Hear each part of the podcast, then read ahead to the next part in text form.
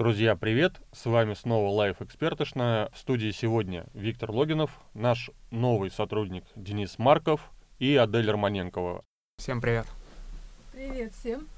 Э, сегодняшние наши темы я хотел поговорить э, сразу о нескольких темах, и в итоге в них даже немного запутался. У меня в голове был и клоун Пеннивайс, и премьера его, соответственно, потому что там куча-куча потрясающих историй про оригинальные исходники, так сказать, э, этого Пеннивайса. Потом меня беспокоил Facebook с очередным полумиллиардом потерянных адресов контактных данных пользователя. Но потом я подумал, ну и фиг с ним, господи, это уже настолько привычно, что ничего нового тут не скажешь. Ну, люди готовы отдавать свои данные в Facebook, и слава богу. Значит, по, э, от меня вы услышите про клоуна Пеннивайза. Денис? А я расскажу про складной смартфон Samsung Galaxy Fold.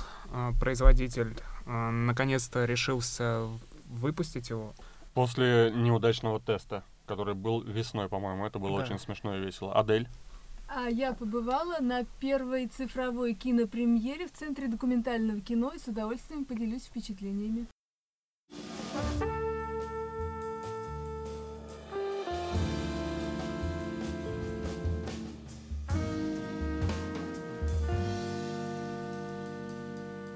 Итак, мы начнем. Сегодня, то есть э, в четверг, для вас, для наших слушателей, это, видимо, будет вчера, начнется премьера киноленты «Оно 2» по, соответственно, одному из самых знаменитых романов э, Стивена Кинга. Вы все этот роман знаете, все знаете телевизионную версию фильма «Оно» из 80-х. Если не знаете, то наверняка видели позапрошлогодний фильм «Оно 1», э, который был прекрасно воспринят публикой. Меня больше всего в этой истории восхитило то, что у этого Пеннивайза были реальные прототипы, и это были э, обычные американские граждане, которые выросли в таких э, настоящих монстров. Там был чувак, э, где-то в 70-е годы, он переодевался в клоуна, у него было очень неприятное детство. Дорогие слушатели, никому из вас такого не пожелаю. Его избивал, насиловал отец и его друзья, его мучила мать. Он от них вроде как избавился, уехал в другой город, забыл про свое, так сказать, не очень приятное детство, в котором он был, видимо, сам жертвой этих клоунов, похожих на людей. Извините за высокоморальный такой слог, но все-таки это переживательный вопрос. И в итоге он же, там, заведя себе двух детей, э, превратился в какого-то аниматора-клоуна и на фургончике разъезжал по городку и заманивал в свой фургончик подростков, которых потом жестоко убивал. Было это в течение нескольких лет, в 70-е годы в США, где-то там на Среднем Западе. И, соответственно, больше 25 трупов нашли у этого чувака в подвале, который, соответственно, и вдохновил Стивена Кинга на написание истории «Оно», оригинальной, где тоже детские трупы, так сказать, терзали воспоминания и ужас э, во взрослом состоянии уже. Вот, и на самом деле мне очень интересно, каким образом, в принципе, американская культура воспринимает клоунов, потому что для них клоун далеко не всегда это какое-то доброе существо. Вспомним даже набеги клоунов 16 года, когда э, по всей Америке э, раз, разошлись, да, помните, слухи, что там то клоун там напугал детей, и причем под эту дудку реальные маньяки выползли и начали тоже э, там кого-то мучить и убивать. То есть, бейсбольными битами какими-то. Да, да, да. У них это судная ночь. У американцев есть какая-то страсть к проявлению явного насилия к окружающим, видимо, у них накопилось в обществе много проблем и претензий друг к другу. Но я по-другому просто не могу объяснить себе, вот э, с чего вдруг для них детские образы становятся монстрами какими-то. Денис, что ты хочешь, может быть, что ты хочешь сказать по этому поводу? Ты вообще как относишься к франшизам э, «Оно» и к ужастикам? К ужастикам я в целом Э, мало слежу за индустрией кино, к ужастикам не особо слежу. Да, какой емкий и интересный ответ от Дениса мы получили. Адель. Витя, вот насчет э, истории с реальным клоуном, который, у которого было трудное детство, вот смотри, зло порождает зло. То есть вот по философии немножко зло порождает зло. В этой реальной истории. Вот ты говоришь, что оно э, поставлено на базе этой истории. Э, я посмотрела фильм «Оно», я не, упро... я не увидела там этого, что он, этот клоун, вырос из этого. Эта тема абсолютно не прослеживается. И в фильме совершенно непонятно, а для чего. Ну, потому что здесь э, Стивен Кинг, я полагаю, что намеренно ушел от э, образа детства Пеннивайза, и Пеннивайз в принципе показан как э, какое-то эфемерное зло. Это зло не из человеческого мира. В отличие от э, э, зла оригинального, вот тот же самый, ну, ну мы же с вами не видели детство каннибала Лектора. Э, То есть теоретически видели в, в одной из э, последних, так сказать, частей ответвлений, спин Как же он назывался, этот фильм, я уже не помню. А, «Восхождение». Я смотрела. Вот, Я э, и смотрела. там, э, дескать, у него были Фашисты. фашисты, лито- литовское детство, литовский какой-то заброшенный самый, да. Съели сестру, и он сам тоже б, участвовал в этой трапезе, так сказать, неприятный. Окей, но это был только один мазок, а после этого он вот из подростка превратился в какого-то маньяка, да. Подросток он был, в общем-то, по-моему, достаточно обласканный судьбой, судя по тому же самому фильму. Ну там же родители умерли, лежали трупы на улице, и он бросал камни, чтобы волки не нападали на, этих, э, на, на эти тела. Ну, То нет, на- нам, нам, нам показали, нам оправдали э, маньяка, Не да, но... оправдали, а показали, откуда что берется. Ну, хорошо, да. То есть, у- ну, пол- получилось так, что у него были какие-то мотивы. У него было тяжелое, суровое детство страшное, да, которое превратило его в вот этого монстра. Это не всегда срабатывает. Не всегда. Не, не любой человек, у которого такие обстоятельства, таким становится. Вот именно, значит, э, наверное, все-таки остается какая-то вина и за человеком, да, потому что либо мы при- признаем его невменяемым, ну, Пеннивайза вообще никем нельзя признать, это все-таки вот какое-то надзло. И, и у Стивена Кинга были э, гораздо более прони- проникновенные, так сказать, материалы. Я бы с удовольствием, например, посмотрел какой-нибудь моноспектакль, да, вот формата Догвилля про то, как э, человек э, у Стивена Кинга, я не помню, как же этот фильм, э, рассказ на- начинался, назывался. На самом деле это единственное произведение, которое я у Стивена Кинга прочитал целиком и полностью. Там некий хирург попал на необитаемый остров случайным образом после, э, по-моему, кораблекрушения. И, собственно говоря, в ходе пары-тройки неудачных охот за чайкой он э, поломался несколько конечностей, начал есть сам себя. Вот. И в итоге доел себя до того момента, пока уже не смог сам себя обрабатывать и готовить, и отрубать там какие-то у себя конечности. И, ну, на этом как бы э, наш рассказ завершается, да. Я к тому, что вот здесь вот конкретный человек присутствовал, да, в истории. А Пеннивайз или там э, какие-то дополнительные, Стивен Кинг, мне кажется, намеренно выносит за скобки это зло, да, чтобы не соотносить его с конкретным человеком. Это все всегда какие-то образы. Что машина с ума сошла, что там клоун, что ловят снов, что что-то еще. Всегда это зло где-то в стороне. Люди здесь не совсем при, при делах. Вот единственное, ведь, к чему я могу это приписать, а, к теме детских страхов, а, которые, видимо, нужно прожить, пережить как-то. То есть, может быть, в этом есть какая-то психологическая работа. Ты это проживаешь, ты это просматриваешь, и это проходит. Может быть так. Ну, мы, мы вот э, на прошлой неделе вы обсуждали как раз историю с тем, что и как проходит, да, со страхами, как терапия. Давайте вы еще раз посидите в зале в виде заложника. Я вот не уверен, что это та самая терапия, которая нужна. Но с другой стороны, наверное, и не стоит нагружать какими-то сверхсмыслами обычный ужастик блокбастеровый. Это просто классная, крутая картинка. И насчет клоуна Пеннивайза, дорогие зрители, я бы тоже вам не рекомендовал переживать. Он ест только американских детей. Нас это не касается. Поэтому у нас это просто шоу.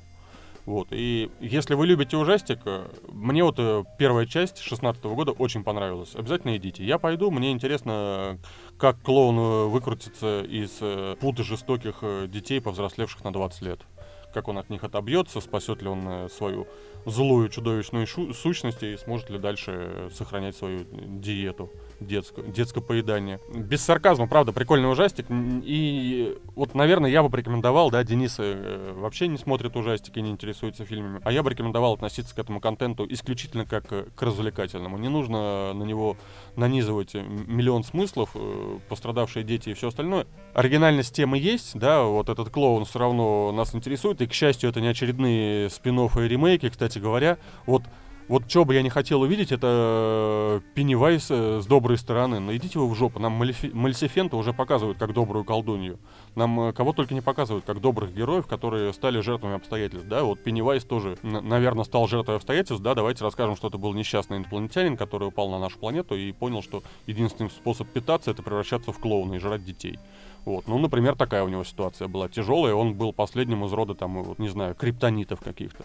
Ну, Вот, можно не войти в его ситуацию, он же не знает, кто это такие. Может быть, мы дельфинов едим так же, да, вот, а, а это живые разумные существа. Ну смотри, ну то есть получается, ты не оставляешь шансов Пеннивайзу А, то есть он конченый человек, все. Да, он даже не человек. И да, я, я бы предпочел, чтобы он остался злом. Потому что если мы будем переворачивать все сюжеты, да, то ну, в итоге никакого зла не будет. Э, И здесь уже вот можно будет поговорить о воспитании, в том числе и детском, да, что если дети не станут различать, что такое зло, а что добро, то кем они станут? Если Малисифента будет добром, то что тогда будет злом? Э, Это самое, да, господи, кого там Малисифента травила?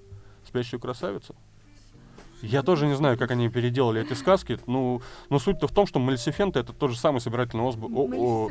М- да какая разница? Короче, это страшная баба Анджелина Джоли, которая себе все отрезала и бросила Брэда Ну, Питта. здравствуйте, теперь она для тебя страшная. Она для меня кто же- всегда была А страшной. кто же для тебя красивая? Моника Белуччи. Согласна? Согласна. Вот. Рядом, рядом с ней э, Анджелина Джоли дерганая анорексичка с проблемами с головой. И Пеннивайс рядом с ней, она вот кто она такая. Вот, закрыли Нифига тему. себе. Ладно, Денис, э, расскажи про Samsung Fold. Чего мы от него ждем, э, что может получиться. И главное, да, очень клевую историю. Не забудь про то, как Samsung Fold первый раз вышел на рынок и оказался Да, без экрана. А, На выставке IFA 2019 в Берлине, которая сейчас проходит, Samsung объявила о старте продаж Samsung Galaxy Fold в Южной Корее. Он выйдет 6 сентября. А, Шестого, то есть завтра. он вышел 6 сентября, а, Ну, вы, ну, то есть завтра он выйдет, да? Ну он да. начнется продажа уже в Корее. да, а 18 числа он будет доступен в ряде европейских стран. Пока неизвестно, будет ли он доступен в России э, этого числа. Слушай, а такой вопрос, вот техногики какой-то, э, вот, ну, есть же люди, увлеченные гаджетами, Да. да, которые прямо рвутся. М. Могут ли они поймать его как-то из Кореи до того, как купить его в России или в Европе где-то еще? То есть я могу где-то в корейском интернет-магазине зацепить себе его, доставить э, в Россию или нет? Да, есть э, специальные сервисы э, по доставке товаров из заграничных магазинов в российские. Бывает так, что сотрудники компании его привозят, а бывает, что просто попутчик доставляет его и за какой-то бонус. А вот э, есть какой-то, там, не знаю, пласт охотников за вот этими вот э, уникальными устройствами, да, вот, потому что, ну, Galaxy Fold, будем откровенны, пока что это крайне новое устройство, и владеть им, как владеть первым айфоном, наверное, будет для кого-то крутым э, вариантом. Магазины серовозы, которые привозят в Россию устройства из-за границы, которые не продаются в России, или такие, которые без э, учета НДС будут стоить э, ну, на порядок дешевле, возможно, вполне, А что сколько магазины- мы рис- рискуем заплатить за Galaxy Fold, если мы закажем его сейчас, и нам вот прямо завтра э, первый кореец э, с утренней зорькой побежит его покупать? 120-150 тысяч, но есть вероятность, что если устройство будет в дефиците, то будут перепродажи, и там могут в разы цены взлететь. А как ты думаешь, на этом устройстве можно будет заработать? Оно будет хитом перепродаж, как первые там айфоны? До, если вот оно вдруг зависнет э, на поставках в Россию. Вполне возможно. У одной из редакций был на обзоре этот э, телефон, и это конгломерат из нескольких компаний. У них огромный офис на метро Аэропорт. И там, э, Ты имеешь в виду Mail.ru? ну да, Ну, и там он стоял в офисе, был тип, э, типа шоурума, и мне рассказывал коллега, что абсолютно все сотрудники подходили к нему потрогать, там, повертеть, э, согнуть, разогнуть. Я думаю, интерес к этим устройствам будет крайне высокий. Другой мгм. вопрос, заменят ли они э, обычные смартфоны? Я думаю, что нет, как минимум ближайшей перспективе. Возможно, в будущем, но Почему? Ты думаешь, они все-таки слишком хрупкие или что с ними не так? они слишком хрупкие, слишком неудобные, слишком тяжелые. Вот э, у меня на обзоре был в августе Samsung Galaxy Note 10 Plus.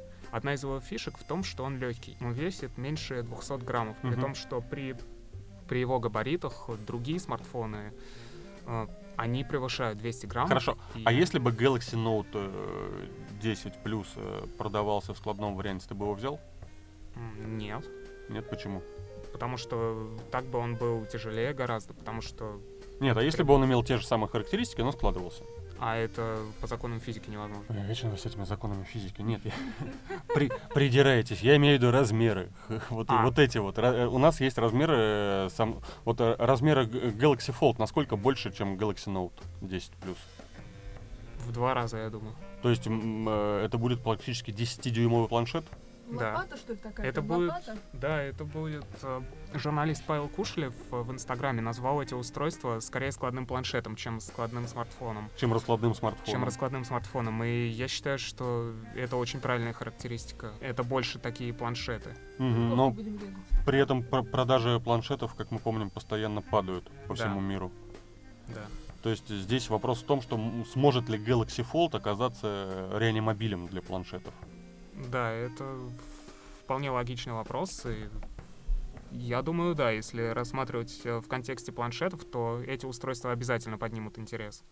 Ясно. А вот ты бы сам себе купил его, если бы вот э, мы вообще отсекаем вопрос, там, ноут, не ноут, а вот в целом тебе вот понадобился планшет. Ты выберешь себе складное устройство? Конечно.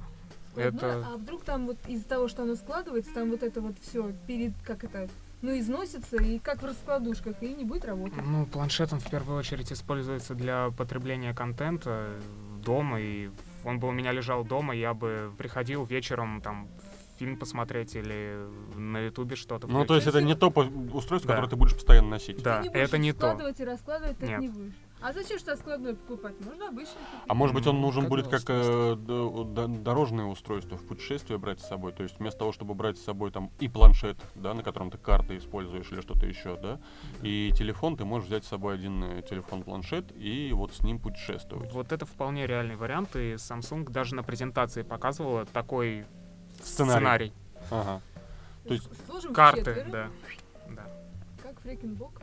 Когда, например, карта нужна, чтобы ориентироваться в незнакомом городе, ты открываешь, да, и... разворачиваешь, э, уличный воришка тут же у тебя вырывает Samsung Galaxy Fold стоимостью 120 тысяч и убегает вдаль. А ты уже без карты пытаешься сориентироваться в незнакомом городе. Да. И думаешь Именно о том, как же, блин, дорого обошлось мне мое путешествие.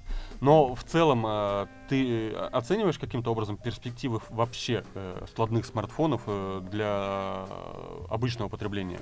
Я бы хотел сначала посмотреть, как они на старте продаж будут расходиться и как будут использоваться в течение, ну, хотя бы полугода. Потому что они, мобильная индустрия всегда стремилась к упрощению устройств, а это усложняется. Во-первых, тяжелее, во-вторых, там надо разворачивать, сворачивать. И в-третьих, производители даже не нашли идеальный, идеальный форм-фактор. Потому что Huawei Mate X и Samsung Galaxy Fold, они абсолютные противоположности. И Мгм. на, на выставке МВЦ э, в феврале э, производители и Mobile World журналисты, Congress, который проходит в Барселоне. А. Я добавлю в скобочках. журналисты и э, производители постоянно спорили, что, э, что удобно, а что нет. И главный плюс Huawei Mate X в том, что он проще и он легче. Huawei Mate X как складывается? Э, Huawei Mate X складывается экраном... э, Внутрь? Экраном нет, э, не- наружу. И э, поэтому... А там Galaxy Fold? Galaxy Fold экраном внутрь, поэтому там две матрицы, и поэтому он тяжелее. А, то есть у Huawei Да. Mate X одна матрица, которая Да. либо э, удваивается, либо сокращается, а у Galaxy Fold две матрицы. Одна большая, Да. а вторая внешняя. Да, и это его, и это большой минус в том, что это утяжеляет устройство. А Huawei он легче, но при этом это стекло, оно сильно царапается. Вот у нас э, другой э, автор из технологии, Роман Кильдюшкин, уже протестировал устройство, читайте на лайфе. И э, у тестового образца также очень много царапин на Ты имеешь в корпусе. виду Huawei?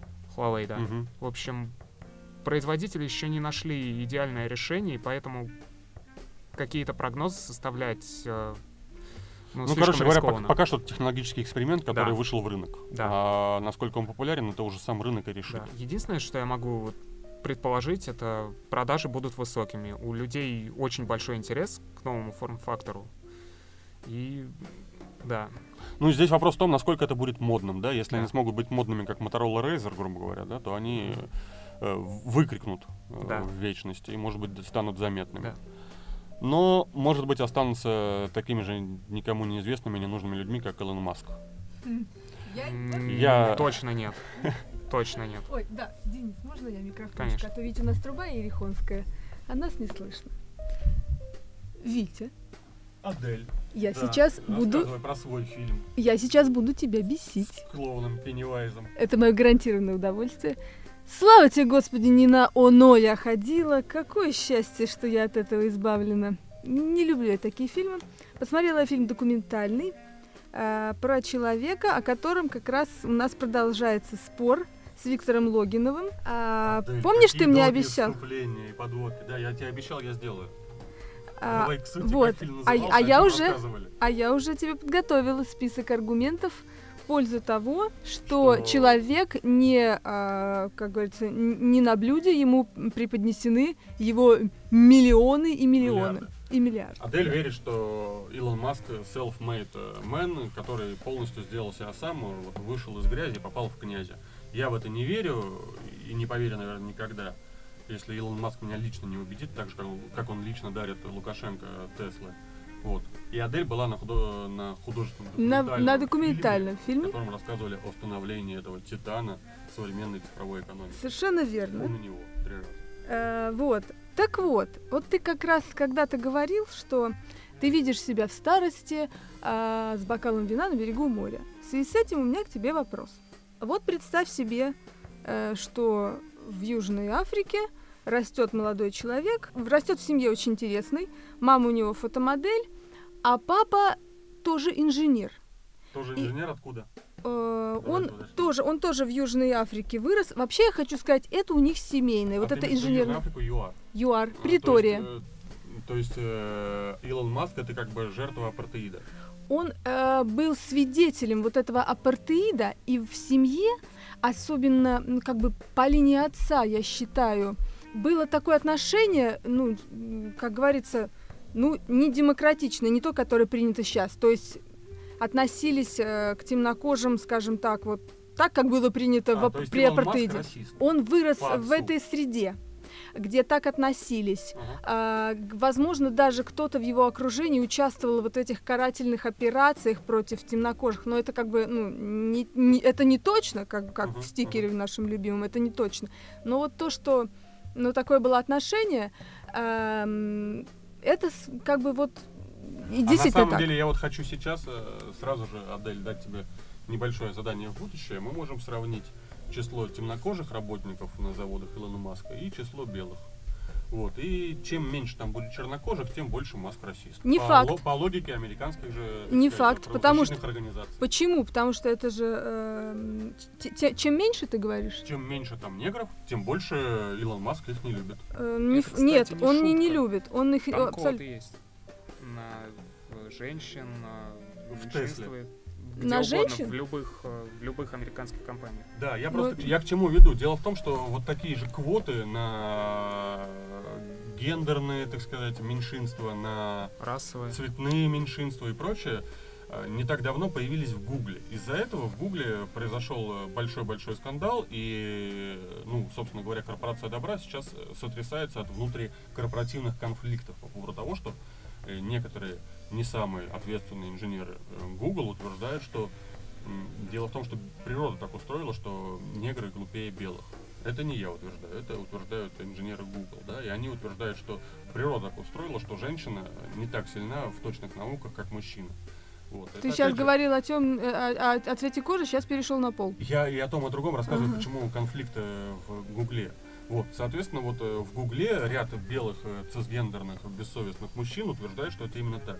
Я не знаю, насколько это так, да, я вот, ну, как бы, мы сразу же приводим э, в пример там Сладовскую Кюри или там какого-нибудь известного умного негра, кто-нибудь назовите мне известного умного негра, да, кроме баскетболиста. Морган Фриман, Морган Фримен это актер, да? да. Ну, это, это негр, который умеет изображать умных негров, правильно? Это умный человек, на самом деле. который плюс- говорит, что Россия, что США испосконно, исконно боролась против раб- рабства. Например, Морган Фриман говорит о том, что э, США это страна, победившая рабство.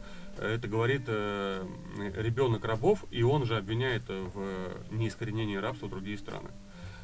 Ну, это, это про Еще ум один- Морган- Моргана Фримана. Давай Еще один еще раз. пример. Нил Деграсс Тайсон, книжку которого ты сейчас читаешь. Подожди, а при чем здесь негры? Он темнокожий. Ну, насколько я понимаю, он метис мулат, как так это называется, да? Ну и что? Ну, Все есть, равно э, это представитель. Нет, я вот, я именно как раз к тому, что я вообще очень люблю,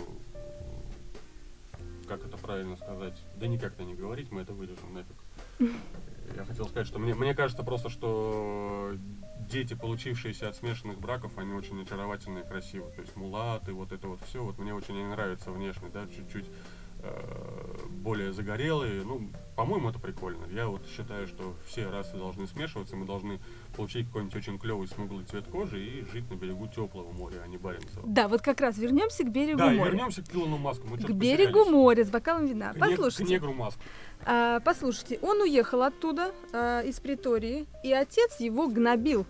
За Что а, ты, да ты не сможешь, ты, мол, а, хочешь самостоятельно жить, ты будешь сам мыть посуду, давай, давай. Ну, вот типа того, он ему так вот, он его унижал. Так, И он Маск уехал. изобрел посудомоечную машину. И он уехал. Он уехал сначала в Канаду, он там учился где-то в Онтарио. Где, А. в каком университете? А, ну вот название я тебе не скажу этого университета. Ну вот э, просто на минутку, да, чтобы вы понимали.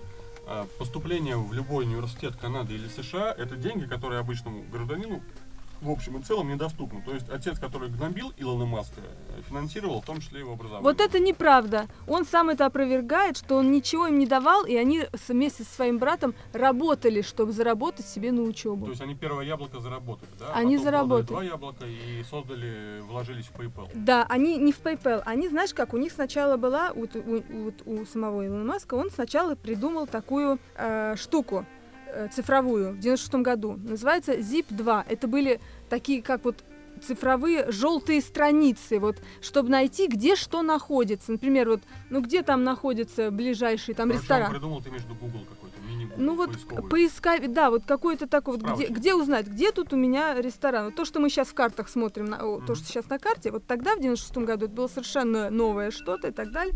Короче, не сильно так, не, не, не то, чтобы сильно это у него как-то шло, но как-то шло. И другая компания, А это дело я- купила. Э, ну я тебе не договорила, вот сейчас буквально, вот смотри, у него это, он пришел а, в компанию, в компанию Compaq, Ага. Compaq, и стал гов- расписывать и просто с пеной у рта, какая крутая у него компания. То есть он умеет себя продать. А, то есть ты хочешь сказать, что это некий Тони Робинсон? такой, Он, да? он умеет преподнести, он умеет заинтересовать, он умеет обаять. В итоге это дело купили, вот за не, не, не вижу сколько, Сколько миллионов миллионов долларов. долларов? Короче, ему досталось лично 22 миллиона долларов в 27 лет. Витя, что бы ты сделал, получив эти деньги?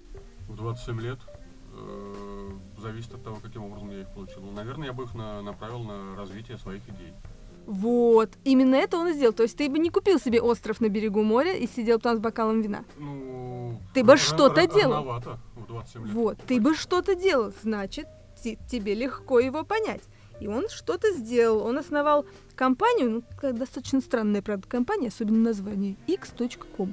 Ну, прям скажем, не очень прилично. x.com, что это X3X такое? Ну, как-то вот в итоге от этого названия сказать. Короче, это была попытка сделать интернет-банк. Тоже как-то шло, да-да-да-да. Была и теперь еще одна компания, Confinity, которая интересовалась вот этими интернет-банками, хотела сделать что-то серьезное и скупала стартапы. Какие видят интересные стартапы, она их скупает. Ну, ясно, И приходит вен- опять-. Опять приходит Илон Маск, и опять с пеной у рта, что вот, вот то, что вам нужно. И они, развесив уши, это дело купили. В итоге никакие его технологии в этой э, э, Confinity не понадобились, никакие, да, и от названия отказались, но сработало. Что сработало? Его купили. Они его заработали... Confinity, вот А, то есть он сначала продал э, идеи, которые никто не купил. Не купил, правильно я так понимаю? Он, То про- он продал то, что не понадобилось. Он продал, тех- он продал, э, да, и, и- и вроде он продал, что вот у меня там куча всяких технологий, в итоге, ну, как по сути, их не использовали. А они были вообще? Ну, видимо, что-то было, но оно не оказалось не исполь... ну, не- практически не нужно. То есть, Ну, то есть на практике его технологии были бесполезны. Да, бесполезны, но его Запомним этот купили. момент сейчас, друзья. Да. Э, Это в книгах отмечается биографических, то есть Ага. тут нечего скрывать, что он, он себя продал хорошо. Э, И получил, э, и, и- и вот они э, его купили, а потом эту Ну, Confinity подожди, вот у него было 22 миллиона, он на эти 22 миллиона нафантазировал Создал. кучу технологий, Он, он создал другую компанию, XCOM. да, в которой была куча технологий, которые никому не понадобились. Не понадобились, Но он но, но это- сколько? и опять продал, За и сколько? опять купили. Ох, не вижу. Я, я могу тебе сказать, за сколько это дело потом купила eBay. За сколько? За полтора миллиарда долларов. А, Это уже был PayPal. То есть э, вот А, это Confinity создал... уже образовался PayPal, PayPal. который купил eBay. Э, Да, и вот уже создали эту систему PayPal. Ага. Она просто выстрелила, просто взорвалась бомбой. Это дело купил eBay за полтора миллиарда долларов. И Илон Маск получил 165 миллионов долларов. Что Ага. бы ты сделал в этот момент? Вот тебе уже не 27, а, допустим, сколько? 35. Ну, я не вижу, сколько там. Ну, это начало 2000-х годов. Слушай, ну, исходя из логики Илона Маска, я бы сделал еще 10 э, идей с неработающими технологиями и распродал бы их также.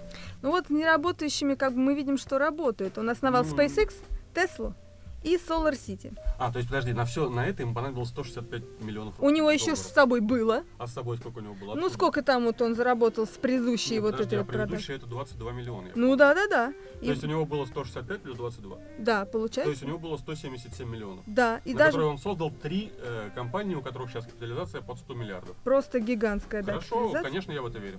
Да, То есть это вот, вот ты понимаешь, как это все происходило? да я Ну понимаю. что? Но, но что характерно, он не просто, не только умеет себя продать, он все-таки, я все-таки считаю, пахарь, он, труда, он трудоголик.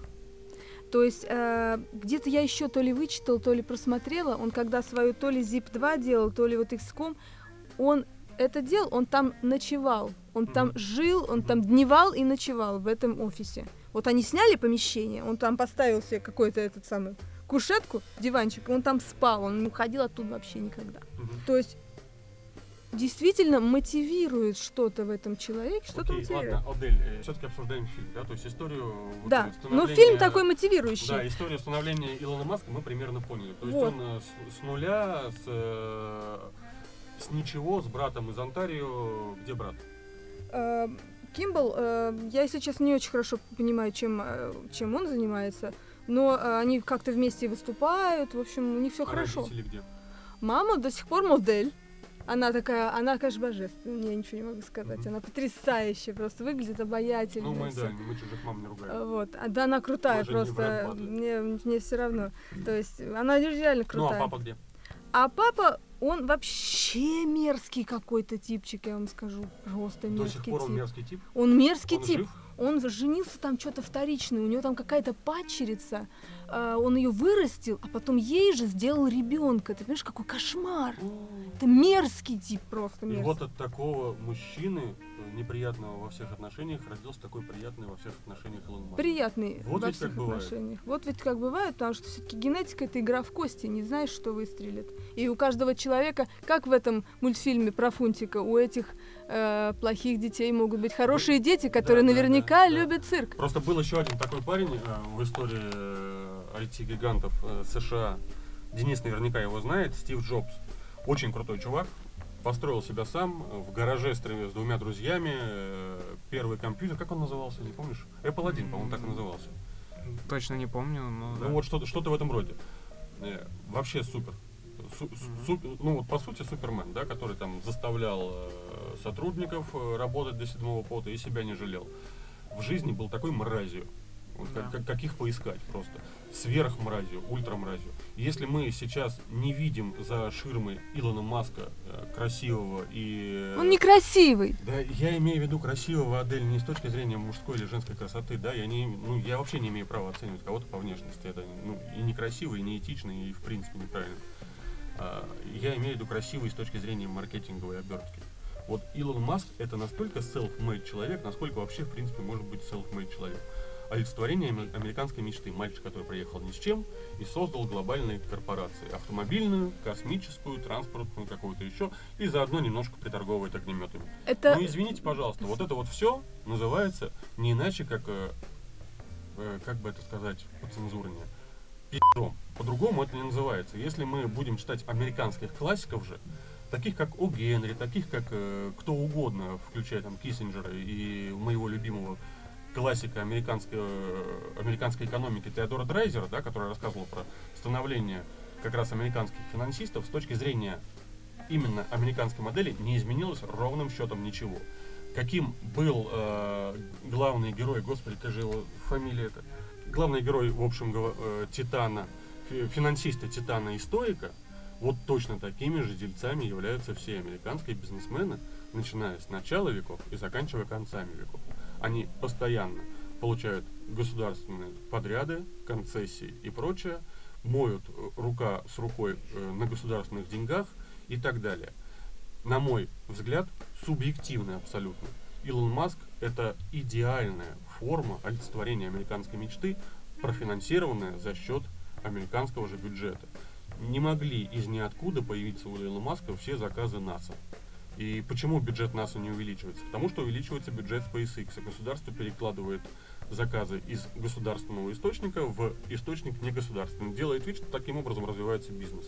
А что ты удивляешься, что государство его поддерживает, если они закрыли программы Да я- шаттлов? Да я Э, ничему им нужно, им нужно двигать свой космос, Но- поэтому но, они его но, и... но они двигают. развивают его за счет Илона Маска, а не за счет, так сказать, извините, ресурсов, которые у США были давно. Не за счет НАСА они его развивают, не за счет чего-то еще. Так НАСА не сделали возвращаемые ракеты, а он сделал. А, ну почему он сделал, а НАСА не сделали? Потому что у него были деньги, а у НАСА не были. Нет, у него были э, технол... Он знал, как это сделать. Да ну, Он- Адель, ну, прости, прости господи, ну Он- США это великое, великое, великое государство, которое разработало самостоятельно ракету до полета на Луну, приземления и возврата с Луны. Если мне кто-то там в здравом уме и трезвой памяти скажет, что США не способны сами родить идею, да, благодаря своим там Массачусетским институтам, бостонским, каким-то еще, да, технологическим, да я никогда в жизни в это не поверю. У них огромная там э, научная база, и ни один, ни один Илон Маск не может, вот, ну, не существует. Нет, конечно, безусловно, существует фактор личности в истории, да, но в то, что Илон Маск это личность в истории, лично я не верю. Личность в истории, я не верю, потому что, ну, не существует ни одного человека, который вот просто так вот придя с улицы, да, извините, занимаясь X-комами, вот, платежными системами, говорит, а давайте мы сделаем э, ракеты с возвращаемыми ступенями, и у него это сработает. Ну так Это- он же читал книжки по А, ну, ракетостроению. конечно, ну, у нас- Он инженер, у него жилка инженерная имеется, у него башка. Да, я, Адель, э, на твоем примере понимаю, что если человек во что-то верит, то переубедить его в чем-то в принципе невозможно. Наверное, как и меня, наверное, как и Дениса, и как всех нас, мы, если какую-то точку зрения приняли за истину для себя, значит, мы другие точки зрения готовы только отвергать, как я твою, Нет. как ты мою. Просто нужны факты. А, ну, да, да, наверное, ты права. Ты основываешь на тех фактах, которые, Которые у меня о есть. себе рассказал Илон Маск. Я основываюсь только на своих ощущениях. У меня нет никаких фактов, я не могу расследовать его жизнь. Мне кажется, что он не, не не во всем договаривает. Мягко выразимся так. Я бы э, на этом и завершил. Адель, фильм-то хороший, на него стоит идти. Фильм интересный, а на него и не надо идти, он будет идти только в онлайн-кинотеатрах. Я так поняла, что во всех или в большинстве. Я, во всяком случае, с 10 числа это будет. Я пос- посмотрю, как он там появится и так далее. А как он называется? Давай хотя бы скажем нашим. Э, Илон Маск, настоящий э, железный человек, real Iron Man. Вот. Ну, я... Во-первых, э, наш министр культуры говорит о том, что комиксы это плохо, да, и вот Илон Маск, Маск это по сути комиксы есть. Ну, Э, он- так а это, знаешь- Это, это- это калька Тони Старка в реальности. Пр- Того, которого не было никогда, а Тони Старк, если мы обратимся к синопсису комиксов, э, вырос на государственных военных заказах. Вот смотри, как раз он и говорит, что для чего ему нужен имидж. Говорит, если меня не будут знать, кто я такой, мне не будут давать денег. Понимаешь?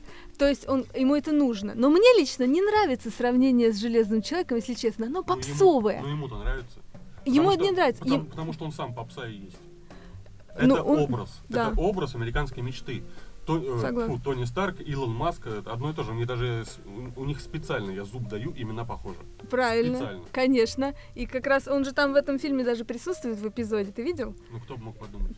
Ну, ты не видел, да? Он там Нет, проходит, фильма и я как бы. видел. Я просто предугадал. Это, Вот. Ну, то есть сценарный ход. И Роберт Дауни младший, как раз когда готовился к этой роли, э, ему говорили, как искать образ. И решили обязательно пообщаться с Илоном Маском, чтобы вот впитать этот образ. Коллеги, вот на этой э, позитивной ноте э, ком- комикс А я хочу другое жизни, сказать. Мы А бы я- хотели тоже подойти к завершению. Адель, конечно, Да. твой ход, я уступаю даме. Говори. Э, Хотела с другим фильмом сравнить. Я вот предпочла бы сравнение не с Железным Человеком, а с Человеком, который упал на Землю. Посмотрите на досуге этот фильм. С вами было Life Expert. Сегодня э, мы с Аделью яростно ругались насчет Илона Маска, что традиционно. Денис нам рассказал о том, какие перспективы есть у Galaxy Fold и есть ли они в целом, да. А я немного порассуждал на тему того, должен ли страх и ужас иметь э, человеческую форму или лучше ему оставаться бесформенным каким-то существом или образом. Всего хорошего. С вами были Виктор Логинов. Денис Марков. И Адель Романенкова. До новых встреч, друзья. Спасибо большое.